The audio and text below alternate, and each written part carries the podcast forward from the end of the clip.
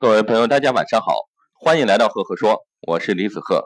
今天晚上给大家分享的管理小故事叫做价值观的重要性。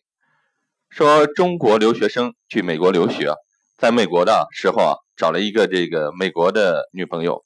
有一次过马路的时候遇到了红绿灯，红灯的时候呢，这个中国留学生拉着美国女朋友的手啊，就过了马路。过完马路之后，女朋友跟他分手了。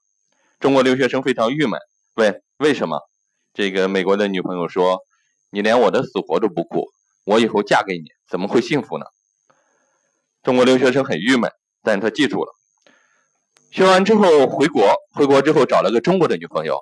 有一次又碰到了这个红灯，过马路的时候他就拉着女朋友的手，死死抓着不放，直到到了绿灯之后，才拉着女朋友的手过了马路。过完马路之后，中国的女朋友跟他分手了，他很郁闷，因为。为什么中国女朋友说：“你个窝囊废，你连个红灯都不敢闯，我以后跟了你啊，能有什么出息呢？”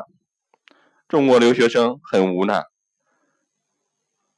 依旧不明白，过也不是，不过也不是，到底是哪里出了问题呢？各位朋友，你们可以想想，这是一个什么样的问题啊？其实这个问题很简单，这是一个价值观，不同的文化、不同的民族、不同的国家有不同的价值观。